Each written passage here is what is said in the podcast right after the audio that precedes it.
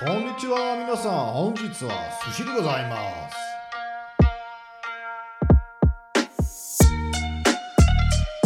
Ja, willkommen zurück hier zu Investieren lernen, der Podcast von Money Masters mit mir, Robert. Heute eine neue Folge, eine Mini-Folge, denn wir sind ja noch im Super Sushi Marathon, äh, gehen das Investing ABC durch.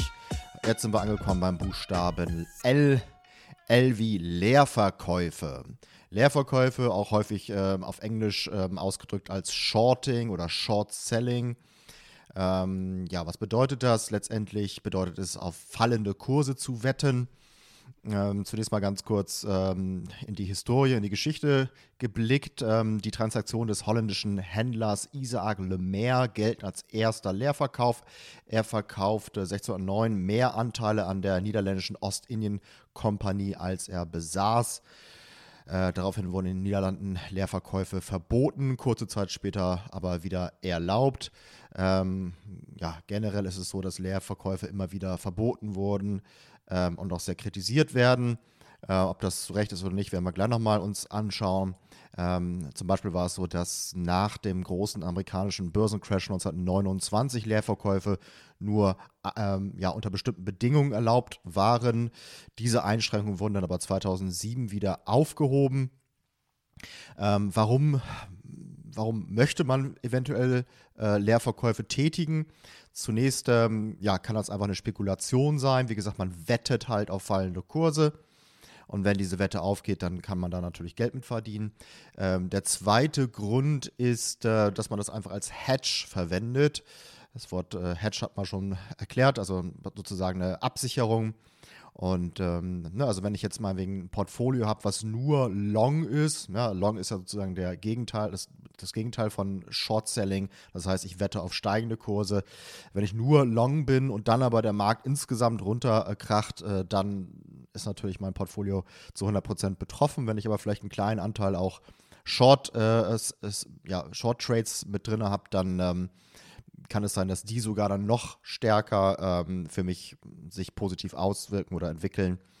Und so habe ich dann eine kleine Absicherung. Ich kann auch einfach eine Gegenposition vielleicht zu einer bestehenden, ähm, äh, zu einem bestehenden Trade eingehen und dadurch halt so eine so einen gewissen Hedge dann halt ähm, mir einrichten. Äh, wie geht das überhaupt? Wie funktioniert Short Selling oder wie funktionieren Leerverkäufe? Ähm, ganz kurz erklärt, also als erstes, man leiht sich ein Wertpapier aus. Nehmen wir mal eine Aktie als Beispiel, leiht sich eine Aktie aus, ähm, verkauft die dann zum gegenwärtigen Marktpreis, verkauft sie teuer sozusagen, ähm, wartet dann aber bis ähm, der Marktpreis sinkt, also wartet auf den Wertverfall, um dann halt diese zuvor verkaufte Aktie günstiger zurückzukaufen und die Aktienleihe zu beenden. Und diese Differenz zwischen äh, teuer, teurem Verkauf und günstigem Rückkauf abzüglich der Kosten für die Aktienleihe. Das ist sozusagen dann der Gewinn. Ähm, Vorteile sind A natürlich, dass man hier äh, theoretisch ähm, hohe Gewinne mitmachen kann. Ähm, dann B, dass äh, man auch nicht so viel Anfangskapital dafür benötigt. Das Ganze ist auch noch, äh, kann man auch noch hebeln, also mit, mit äh, Fremdkapital dann noch ähm, hebeln. Ähm, und wie gesagt, es kann halt auch als Hedge dienen. Nachteile, äh, Verluste können unter Umständen, um, unter Umständen sehr, sehr groß sein, theoretisch sogar unendlich. Ähm, denn man muss sich einfach vorstellen, eine Aktie kann ja theoretisch bis ins Unendliche steigen. Also die wird natürlich nie unendlich steigen, das ist klar, aber sie ist halt nach oben nicht beschränkt. Man kann nicht sagen, sie geht nur bis da und da, während halt natürlich eine Aktie andersherum nur auf Null fallen kann. Also da ist es halt schon so, dass man ähm, ja, nicht mehr verlieren kann, als man da an Aktien hält. Ähm, und äh, das Ganze ist auch nur mit einem Margin-Konto möglich.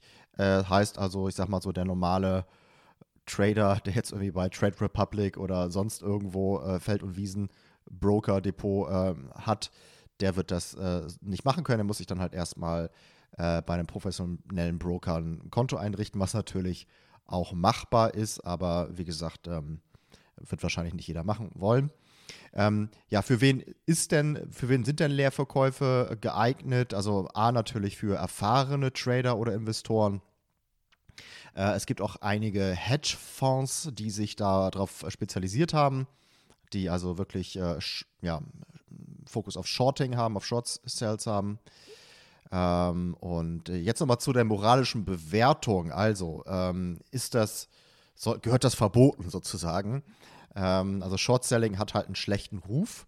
Ähm, Shortseller gelten als skrupellos, stehen unter dem Verdacht, Unternehmen absichtlich in den Ruin zu treiben, um an deren Untergang zu verdienen.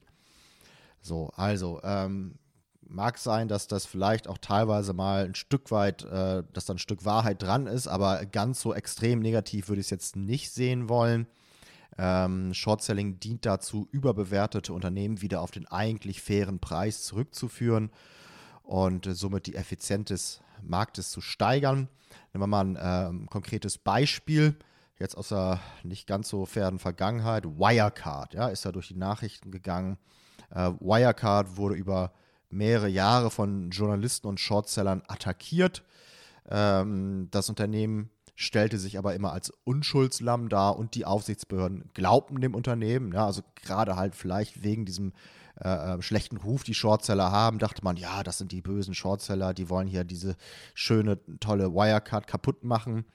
Ähm, und es wurde teilweise sogar gegen äh, Journalisten ermittelt. Sie standen unter dem Verdacht, mit den Shortsellern gemeinsame Sache zu machen. Ähm, ja, heutzutage wissen wir allerdings, ähm, dass äh, die Journalisten und Shortseller recht hatten mit ihrer negativen Bewertung des Unternehmens, denn tatsächlich begann äh, Wirecard äh, Betrug in Milliardenhöhe, verbuchte Fake-Umsätze in Asien, ja, also Umsätze, die es gar nicht gab. Und äh, ja, insofern war es äh, im Nachhinein betrachtet natürlich sogar gut, dass äh, die Journalisten und die Shortseller das aufgedeckt haben. Ähm, ja, Leerverkäufe, das nochmal vielleicht zusammengefasst, sind äh, etwas für Spezialisten. Wenn man sich als privater Trader daran trauen möchte, dann kann man das tun. Ähm, und ähm, ja, wird mit seinen kleinen Summen wahrscheinlich dem Unternehmen auch eh nicht schaden können. Also ähm, aus einer moralischen Perspektive ist das jetzt, glaube ich, nicht so das Problem. Ähm, man sollte aber natürlich dann eher äh, aus der Risikowarte das betrachten, ob man das wirklich machen möchte. Ähm, wie gesagt, besonders wenn man jetzt nicht so der erfahrene äh, Trader ist.